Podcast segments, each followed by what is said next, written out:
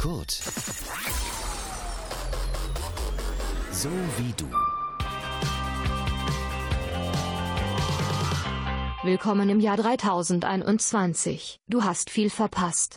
Setz dich bitte. Deine Nachrichten für heute sind soeben in mein System überspielt worden.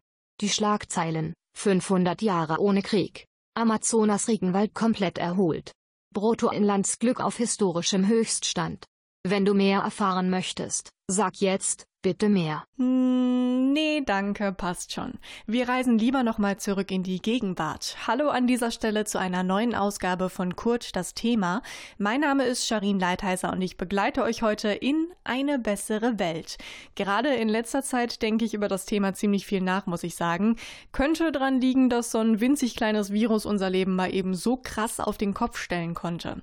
In was für einer Welt wollen wir also leben, wenn das mal vorbei ist? Total schwierige Frage. Auf jeden Fall in einer mit schnellem Internet, Homeoffice lässt grüßen, und mit vierlagigem Toilettenpapier. Womit wir auch direkt an der richtigen Adresse sind, im Badezimmer. So oder so ähnlich hört sich das wahrscheinlich bei jedem oder jeder von uns morgens im Bad an. Und warum erzähle ich euch das? Auch von da aus können wir die Welt verbessern, kein Scherz. Leider klappt das mit vierlagigem Toilettenpapier wohl eher weniger, wenn ich mir das jetzt so durch den Kopf gehen lasse, aber mit anderen Produkten eben schon. Eldoradio-Reporterin Merle Tummes, wieso ist es überhaupt so wichtig, im Bad auf umweltfreundliche Produkte zu achten?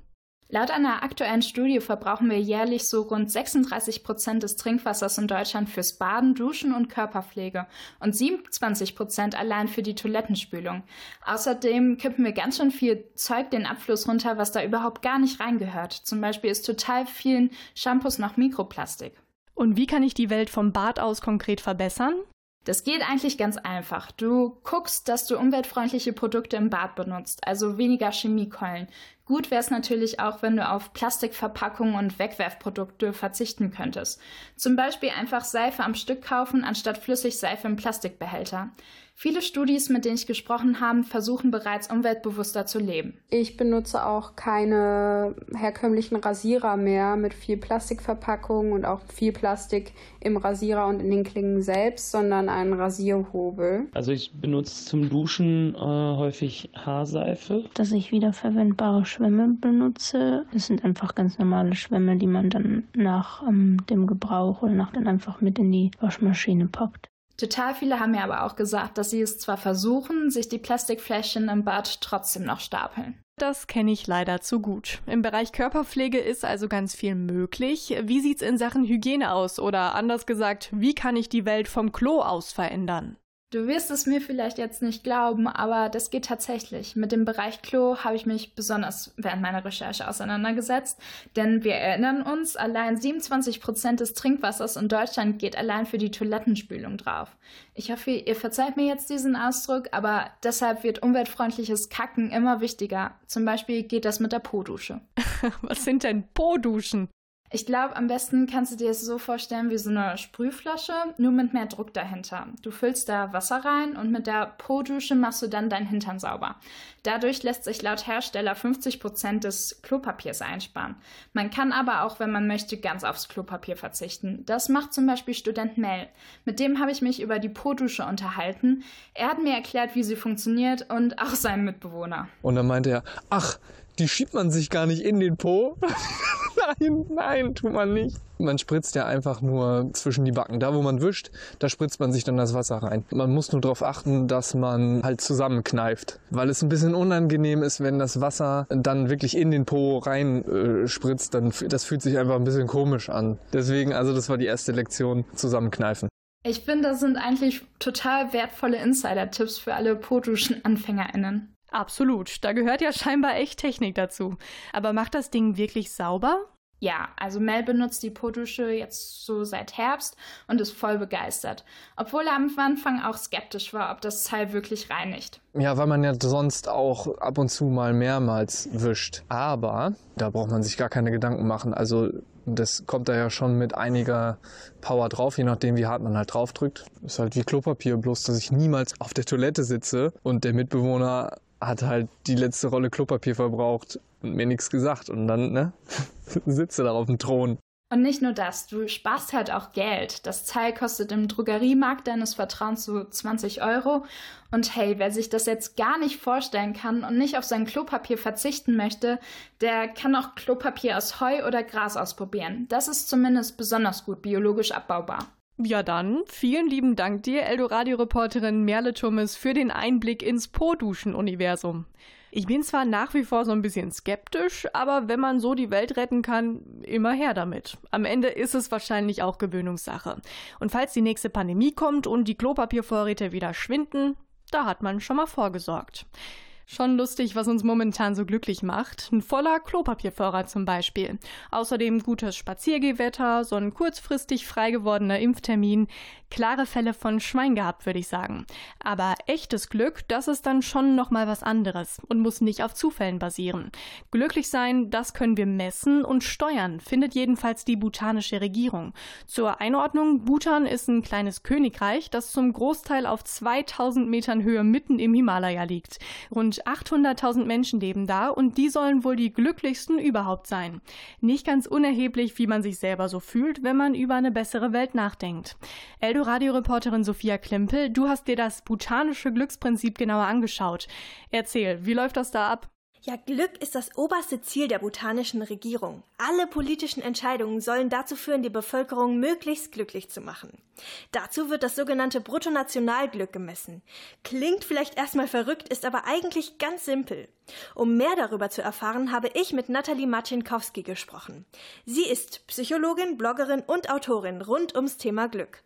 Und sie hat mir verraten, wie genau das Glück in Bhutan zustande kommt. In Bhutan hat es drei Säulen, die miteinander verwoben sind. Da geht es dann einmal darum, das Individuum, kann der oder kann sie Glück erleben. Dann, wie ist das soziale Gefüge, liebevolle Beziehungen, aber auch im, im Miteinander in der Bevölkerung. Und dann der Umgang auch mit der Erde. Ja, das ist das einzige Land, was eine negative CO2-Bilanz hat. Scheint also insgesamt gesehen nicht mal nur den einzelnen Menschen gut zu tun, sondern dem kompletten Land oder sogar der ganzen Welt. Klingt ja beinahe zu gut, um wahr zu sein. Ich meine, es gibt ja kein Glücksthermometer oder so, auf dem wir unser ganz persönliches Wohlbefinden genau ablesen können. Wie glücklich sind die Menschen in Bhutan denn wirklich? Ja, also ob die Menschen in Bhutan letzten Endes wirklich die glücklichsten der Welt sind, das lässt sich natürlich schwer beweisen. Das Bruttonationalglück wird größtenteils durch Umfragen gemessen und da könnten die Befragten ja theoretisch auch totalen Quatsch angeben. Klar ist aber, an unserem westlichen Gedanken, dass Wirtschaftsgrößen den Erfolg eines Staates messen sollten, daran ist einiges zu kritisieren, findet jedenfalls Hans Hake. Er ist wissenschaftlicher Mitarbeiter am Wuppertal-Institut, forscht unter anderem zum Thema Wohlstand und hat eine App zum Messen von Glück entwickelt. Das Problem bei diesem Bruttoinlandsprodukt ist ja, dass man es verwendet als Fortschrittsmesszahl. Also nach dem Motto, wenn die Wirtschaft wächst, ist alles gut. Und dieses Wettrennen kann man eigentlich nicht gewinnen. Und es ist aber gleichzeitig möglich, sich direkt auf die Dinge, die glücklich machen, konzentrieren. Also sozialer Zusammenhalt, Gemeinschaft, Bildung, Gesundheit. Und wenn man die direkt als Ziel nutzt, dann kann man relativ viel Glück schaffen. Boah, und ich finde, der Gedanke, der geht schon echt unter die Haut. Geht mir genauso. Allerdings können wir doch gar nichts dafür, dass die Politik hier in Europa eben ein bisschen anders tickt als in Bhutan. Wie schaffen wir es also trotzdem, möglichst glücklich zu sein? Letzten Endes kommt es auf das richtige Maß an, findet Hans Hake. Ich denke, dass das Thema sehr viel natürlich sozusagen mit einer gewissen ja, Genügsamkeit zu tun hat. Das richtige Maß finden und eben auch wissen, wann reicht es eigentlich. Und natürlich auch immer zu hinterfragen, sozusagen, brauche ich dieses mehr an mehr Urlaubsreisen, mehr Konsum? Muss das überhaupt alles sein? Gleichzeitig sind es außerdem auch einfach unsere eigenen Entscheidungen, die den Unterschied machen. Nathalie Martinkowski, die gibt uns allen deshalb einen Tipp mit auf den Weg. Diesen Dreier-Schritt finde ich total schön. Das persönliche Glück, das Glück im Miteinander und das Glück im Einklang mit der Erde. Und ich glaube, solche Win-Win-Win-Entscheidungen, können wir wundervoll in unseren Alltag einbringen, egal wo wir sind. Und ich habe für mich persönlich jetzt also einfach beschlossen, solche Win-Win-Win-Entscheidungen, die will ich in Zukunft öfter bewusst treffen. Ich mach mit. Und wer weiß, vielleicht wird die Welt auch ein besserer Ort, wenn wir uns alle ein Stückchen des botanischen Glücksprinzips mit nach Hause nehmen. Danke dir, Eldoradio-Reporterin Sophia Klimpel, für diesen spannenden Einblick. Und wo wir jetzt schon so ein bisschen am Thema Umwelt gekratzt haben, können wir da gerne noch eine Weile bleiben. Denn sind wir mal ehrlich, es wird schwer, eine Welt besser zu machen, die es nicht mehr gibt. Und genau darauf steuern wir zu, wenn wir unsere Gletscher weiter schmelzen, die Meeresspiegel damit weiter steigen und die Luft immer schmutziger werden lassen. Ein ganz riesiger Streitpunkt in Sachen Umweltschutz ist die Landwirtschaft. Immerhin brauchen wir sie, um zu überleben. Ohne Essen wird es bekanntermaßen schwierig irgendwann. Aber trotzdem haben gerade industrielle Anbaumethoden einen ökologischen Fußabdruck, der größer ist als die Treter von Bigfoot. Zum Beispiel verbrauchen sie Unmengen an Wasser und belasten unser Ökosystem durch Pestizide. Deswegen gibt es einige Menschen, die sich gerade damit beschäftigen, wie die Landwirtschaft der Zukunft aussehen kann. Beim Vertical Farming etwa können unsere Lebensmittel ganz ressourcenschonend mitten in der Stadt wachsen. Eldoradio-Reporterin Anna Manns, du hast dich für uns in der Szene der vertikalen Landwirte umgehört. Wie kann ich mir so eine Vertical Farm denn vorstellen? Also beim Vertical Farming baut man Obst und Gemüse indoor an. Und zwar in hohen Regalreihen, sogenannten Racks, die irgendwie ein bisschen aussehen wie riesige Parkhäuser. Nur statt Autos gibt es in den einzelnen Reihen dann eben Salat, Kräuter und Erdbeeren. Das Licht für die Pflanzen, das kommt aus ganz vielen kleinen LEDs, die in so einem schummrigen Lila leuchten. Und die ArbeiterInnen, die darum laufen, die tragen so sterile, weiße Ganzkörperanzüge. Viele Prozesse laufen aber auch automatisch ab. Also die Belichtung, die Luftfeuchtigkeit oder auch die Temperatur zum Beispiel, die werden intelligent je nach Pflanze angepasst. Und außerdem wachsen die Pflanzen nicht in der Erde, sondern in Wasser, das mit Nährstoffen angereichert wird. Und ja gut, was normalerweise unterirdisch wächst, wie jetzt zum Beispiel Kartoffeln oder zu groß für die Regale ist, wie, keine Ahnung, Apfelbäume, das klappt natürlich erstmal nicht vertikal. Vielleicht gibt's ja bald auch überirdische Kartoffelsorten, warum nicht? Das klingt jetzt schon sehr futuristisch, aber was genau ist daran besser als an der herkömmlichen Landwirtschaft? Ja, zunächst mal hat man einen höheren Ertrag als auf dem normalen Feld, also fast 400 mal so hoch. Und dabei braucht Vertical Farming nur einen Bruchteil der Fläche, nämlich nur ein Prozent. Was komplett wegfällt, das sind Pestizide, weil die Anlagen eben so steril sind. Und auch beim Wasser spart man, und zwar 90 bis 95 Prozent im Vergleich zu normaler Landwirtschaft. Klaas Ahrens, ehemaliger TU Dortmund-Student, der forscht für sein Startup V-Greens gerade am Vertical Farming und denkt bei den Vorteilen sogar noch einen Schritt weiter. Warum und wie könnte Vertical Farming die Welt nun besser machen? Wir können ermöglichen, hochqualitative Produkte in unseren Racks zu produzieren, den Lieferketten an den Kragen zu gehen und die CO2-Emissionen in dem Bereich zu verringern. Kürzere und regionalere Lieferwege sind also auch noch ein Ding. Das hört sich alles echt gut an. Zu gut irgendwie. Da muss es doch auch einen Haken geben, oder? Ja, also perfekt ist die Technik natürlich nicht. Äh, die Anlagen, die haben einen extrem hohen Energieverbrauch. Gerade die vielen LEDs, die ziehen echt viel Strom. Und außerdem sind die Anlagen teuer, sowohl im Bau als auch in der Unterhaltung. Und das macht das Obst und Gemüse, was da angebaut wird, natürlich auch teuer. In Deutschland ist Vertical Farming jetzt noch nicht so verbreitet. Also so riesige Hallen wie in Asien oder den USA, die gibt's hier nicht. Die deutschen Anbieter, die vermieten eher so Mini-Versionen von Vertical Farming. Das sind so schrankartige Kästen quasi. Die vermieten die an ein paar Supermärkte oder Restaurants, aber eben an noch nicht so sonderlich viele. Und in der noch kleineren Variante kann man sich das Ganze theoretisch auch ins eigene Wohnzimmer stellen, kostet aber halt mehrere tausend Euro. Aber nochmal allgemein, Vertical Farming ist in Deutschland echt noch nicht so sehr verbreitet und selbst wenn es hier mal auf dem Vormarsch sein sollte, dann wird die traditionelle Landwirtschaft nicht komplett ersetzen, sondern eher ergänzen, sagt Klaas. Das heißt, die stadtnahen Landwirte, es macht Sinn, dort Vertical Farming mit in den Produktmix zu nehmen als Anbauart. Was bei diesem Produktmix dann rauskommt, das sehen wir wohl spätestens im Supermarkt. Jo, wenn neben der Sushi-Theke demnächst noch so ein Regal mit Erdbeeren zum selberpflücken steht. Beim Vertical Farming wird Obst und Gemüse auf ganz kleinem Raum angebaut, bis die Technik sich hier in Deutschland durchsetzt. Da kann es aber noch ein bisschen dauern. Danke dir, Eldoradio-Reporterin Anna Manns, für die Infos. Bevor ich jetzt zu viel Hunger kriege und mein Magen euch alle in Grund und Boden knurrt, es gibt natürlich noch andere Arten, die Umwelt zu schonen. Und das eigene Konto ganz nebenbei auch. Ich erkläre euch gerne kurz, was ich meine. In meinem Keller, da gibt's diese Popcornmaschine. Ist so ein Corona-Schnäppchen, das ich unbedingt haben musste, einmal benutzt habe. Tja, und dann äh, leider nicht mehr. Wäre es da nicht viel besser, wenn man sich solche Sachen einfach ausleihen könnte? Wir haben euch nach euren Popcornmaschinen gefragt. Oder anders, welche Sache würdet ihr euch niemals kaufen, aber ausleihen? Ich würde mir eine Bohrmaschine ausleihen, weil man sowas nur irgendwie zum Einzug oder Umzug oder so braucht, aber sonst eigentlich super selten. Ich würde mir einen großen Bühnenamp, also einen Bühnenverstärker, nicht kaufen, sondern ausleihen, einfach weil es für zu Hause zu laut ist und man da seinen kleinen Übungsamp hat. Zum Thema Leihen fallen mir direkt die Mietgeräte im Baumarkt ein. Ähm, da kann man sich alles ausleihen, von der Baumaschine über einen Betonmischer bis hin zum Schweißgerät. Ich würde mir eine Fritteuse ausleihen, weil Pommes in der Fritteuse fünfmal besser schmecken als im Backofen und ich dafür nicht extra zum Dönermann laufen müsste. Eine sehr gute Antwort. Aber bei mir wäre es aktuell definitiv eine Schleifmaschine. Ich will schon seit Monaten meinen Küchentisch restaurieren und konnte mich bis jetzt immer erfolgreich mit dem Argument drücken. Tja, ich habe ja kein Geld dafür.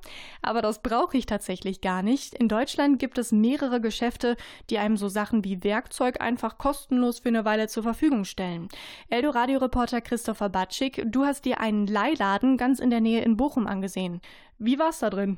Du kannst dir das so ein bisschen wie eine Bücherei vorstellen, nur dass es eben nicht nur Bücher zum Leihen gibt, sondern alle möglichen Gegenstände. Dazu gehören dann zum Beispiel Spiele, Küchengeräte, Werkzeuge, aber auch Campingsachen. Insgesamt gibt es über 300 Gegenstände zum Ausleihen. Alexandra Jaik, die Mitgründerin des Leihladens, hat mir erzählt, dass die Schleifmaschine gerade besonders beliebt ist. Im Lockdown haben wir ja alle irgendwie unser handwerkliches Talent entdeckt. Das Ausleihen läuft dann so ab, dass man sich mit seinen Kontaktdaten registriert und dann vorher abklärt, ob die Sache, die man haben will, gerade da ist. Und dann kann man sich die einfach abholen. Man vereinbart dann einen Termin zur Rückgabe. Es gibt da aber keine Frist, also das wird ziemlich locker gehalten. Und das Ausleihen kostet auch nichts. Der Leihladen finanziert sich nämlich durch Sach- und Geldspenden und die MitarbeiterInnen machen das alles ehrenamtlich. Das klingt ja echt cool. Wie kommt man auf so eine Idee? Alex ist die Mitgründerin und hat das Konzept in Berlin entdeckt. Und das hat ihr dann so gut gefallen, dass sie überlegt hat, wie sie das denn auch in Bochum umsetzen könnte. Wir haben extra einen Verein gegründet, um den Raum anmieten zu können, um einfach eine Rechtssicherheit zu haben. Unter dem Dach Botopia versammeln sich ganz viele Initiativen aus den unterschiedlichsten Richtungen, sei es kulturell, politisch, ökologisch, sozial orientiert. Sie hat mit dem Leihladen vor allem nachhaltige Ziele, denn wenn man weniger Sachen wegwirft und mehr Dinge wiederverwendet, schont das natürlich die Umwelt. Außerdem können sich so auch die Leute etwas ausleihen, die sich vieles einfach nicht kaufen können, weil ihnen das Geld dazu fehlt. Jo, stimmt. Wer nimmt denn dieses Angebot tatsächlich in Anspruch?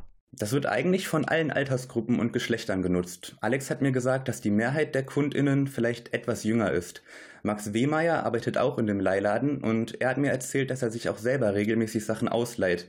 Für ihn ist der Leihladen ein wichtiger Schritt in die Richtung, dass man weniger besitzt und mehr teilt. Je weniger Dinge wir produzieren, desto mehr schonen wir die, die Ressourcen unserer Welt. Ja, und auch für uns Studierende ist der Leihladen eine gute Option. Es gibt da auf jeden Fall die ein oder andere nützliche Sache für die nächste WG-Party oder einen gemütlichen Waffelnachmittag. Hätte ich den Leihladen schon früher entdeckt, dann hätte ich mir auf jeden Fall Hanteln ausgeliehen, weil die habe ich mir im Lockdown jetzt leider teuer gekauft. Und wie oft schon benutzt? Ja, tatsächlich schon so zwei, dreimal in der Woche. ah, dann geht's ja noch. Aber vielleicht sollten wir wirklich alle häufiger überlegen, ob wir uns bestimmte Dinge einfach mal ausleihen, statt sie zu kaufen. Für die Umwelt und fürs Portemonnaie. Danke dir, Eldoradio-Reporter Christopher Batschik, dafür, dass du uns das Konzept Leihladen vorgestellt hast. Den Bochumer Laden findet ihr übrigens auf der Griesenbruchstraße. Und genau so hört sich das dann wahrscheinlich an, wenn ihr mitten in Bochum unterwegs seid oder auch mal im Homeoffice euer Fenster aufreißt. Ständig ist irgendwo ein Auto, das Krach macht. Wie das wohl wäre, wenn in den Innenstädten gar keine Autos mehr fahren dürften? Wahrscheinlich nicht nur deutlich leiser, sondern auch eine bessere Welt für Fußgängerinnen und Fahrradfahrerinnen. Und so ein paar autofreie Siedlungen gibt's in NRW tatsächlich schon. Eldoradio-Reporterin Charlotte Haustein, du hast dir eine davon angesehen. Genau. Relativ zentral in Köln, im Stadtteil Köln-Nippes, liegt die autofreie Siedlung Stellwerk 60. Die Siedlung beruht auf einer Bürgerinitiative, die schon in den 90ern versucht hat, Menschen ein autofreies Leben in der Stadt zu ermöglichen. 2007 wurde das Projekt dann umgesetzt. Auf dem ehemaligen Bahnhofsgelände leben heute 1500 Menschen. In der Siedlung selbst sind nur Fußgängerinnen und Radfahrerinnen erlaubt. Wie es ist, da zu wohnen, habe ich Franziska gefragt. Sie ist 25, Studentin und ist in der Siedlung aufgewachsen.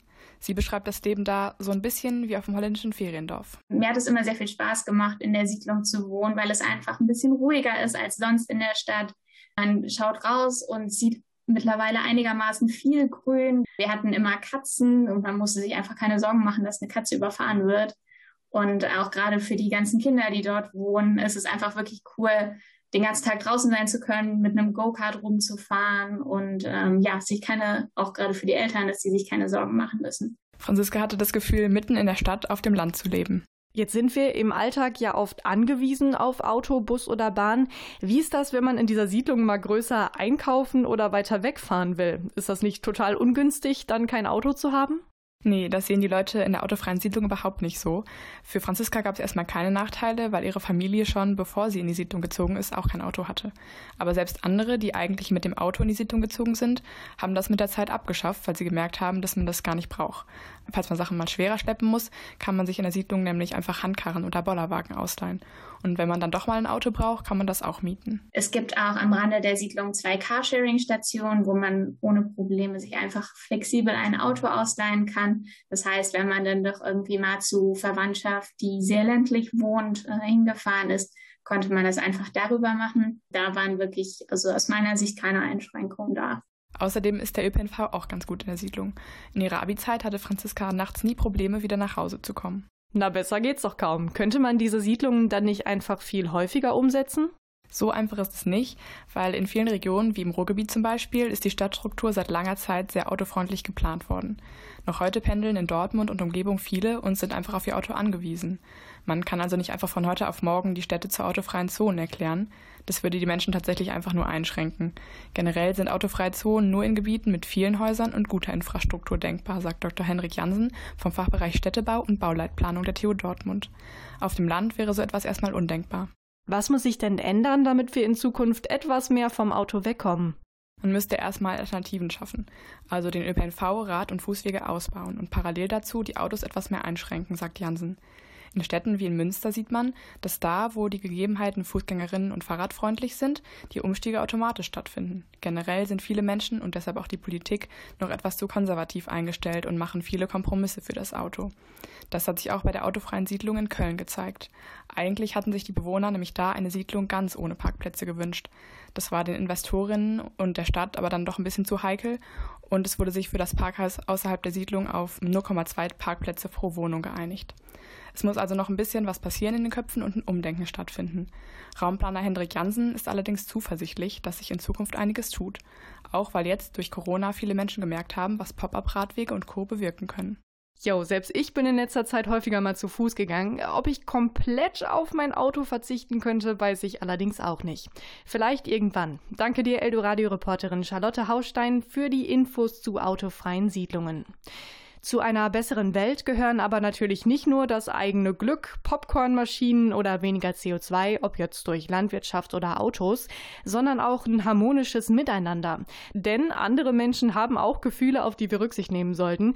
Ich weiß, das klingt jetzt total banal, aber gerade auf Social Media läuft das mit dem respektvollen Umgang im Hier und Jetzt manchmal nicht ganz so gut. Ey, zeig mal Titten. Hey, du siehst echt nicht aus wie eine Schlampe, aber wie wär's? Würdest du mit mir für 80 Euro? Geiler Arsch. Na, kam euch das bekannt vor? Auch so ein Klassiker, das Hinterherpfeifen auf offener Straße. Wenn ihr so eine doofe Anmache auch schon mal erlebt habt, dann seid ihr Opfer von Catcalling geworden. Übersetzt bedeutet das so viel wie verbale sexuelle Belästigung.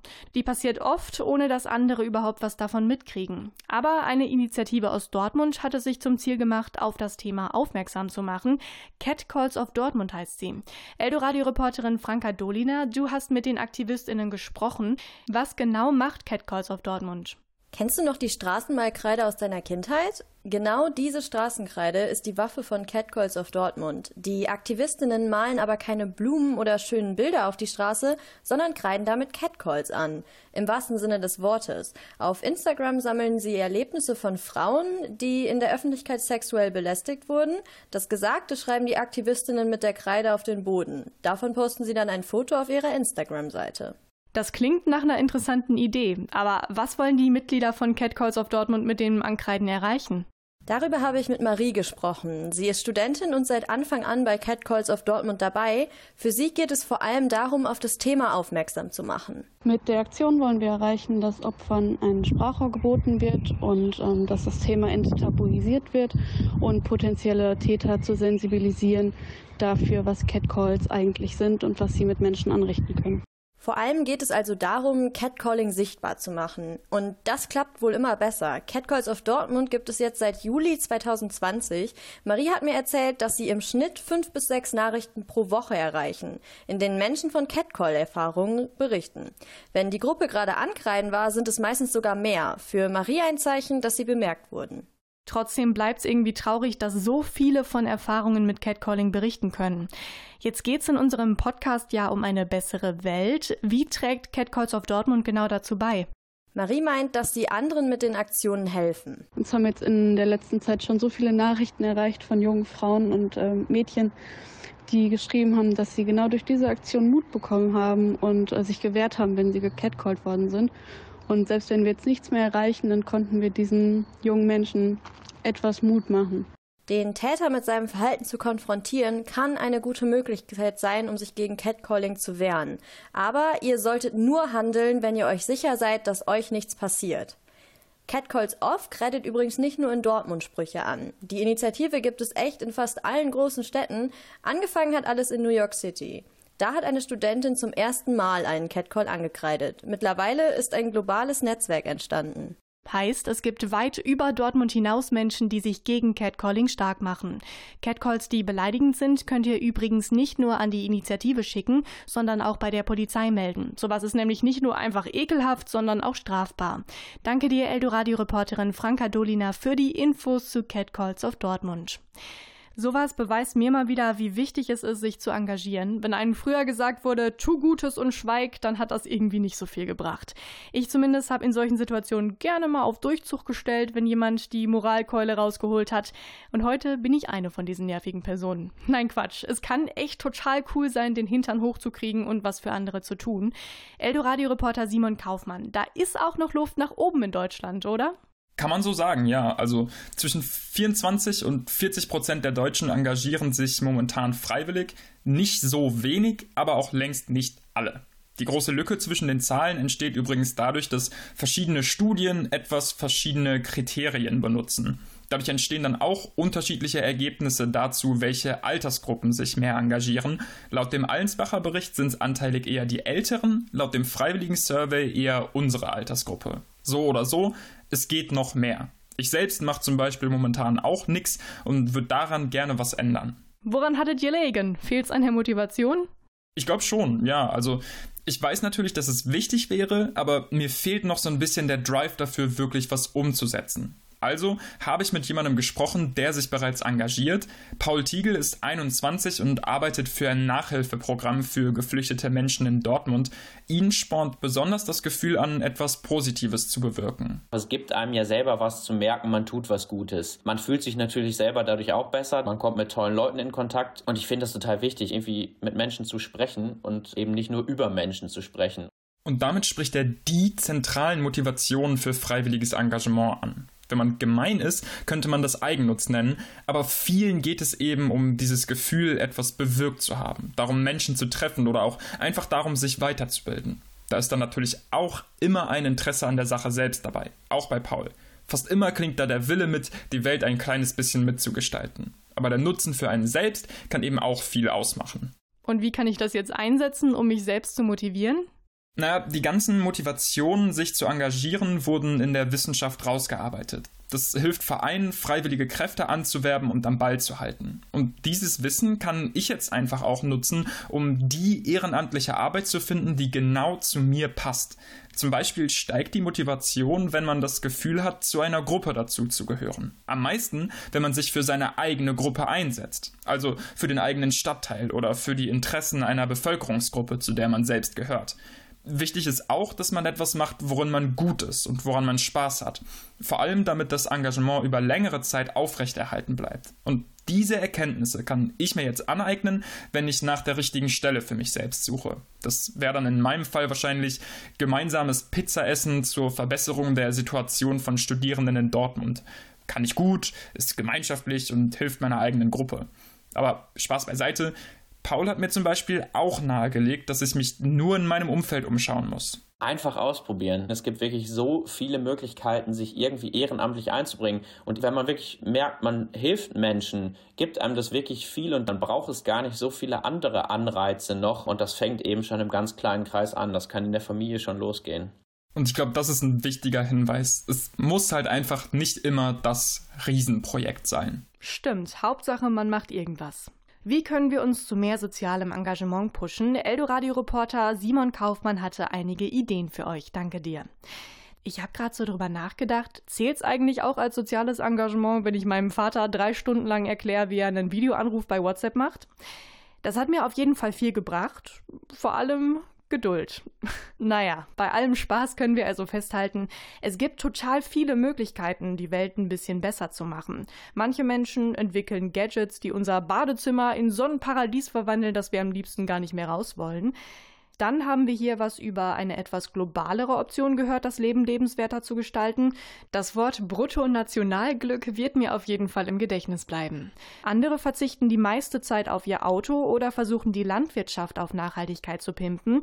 Und natürlich hilft es auch, Opfern von Ungerechtigkeit eine Stimme zu geben, wie die Catcalls of Dortmund das machen. Wer bei sich selbst anfangen möchte, kann zum Beispiel bei Gelegenheit den Leihladen in Bochum auschecken. Eine Popcornmaschine könnt ihr euch übrigens auch von mir ausleihen, das nur nebenbei nebenbei. Und an Simon habt ihr gemerkt, Engagement ist ein Prozess. Am wichtigsten ist erstmal der Wunsch, etwas zu verändern. Mein Gott, was wäre ich für ein guter Motivationscoach? Was ich noch sagen wollte. Danke fürs Zuhören. Das war der erste Teil unseres Bessere Welt Podcasts bei Kurz das Thema. Einen Teil 2 gibt's selbsterklärend auch noch. Den mache aber nicht ich, sondern meine Kollegin Rebecca Küsters. Bei ihr geht's zum Beispiel um die Frage, retten Startups die Welt und um innovative Arbeitsmodelle. Und wo wir beim Thema Arbeiten sind, es ist ja auch wichtig, mal Pausen zu machen. Deswegen verabschiede ich mich jetzt in den Feierabend. Mein Name ist Sharin Leiter Advertiser und ich sage ciao, macht's gut. Kurt, so wie du. Mehr Infos auf kurt.digital.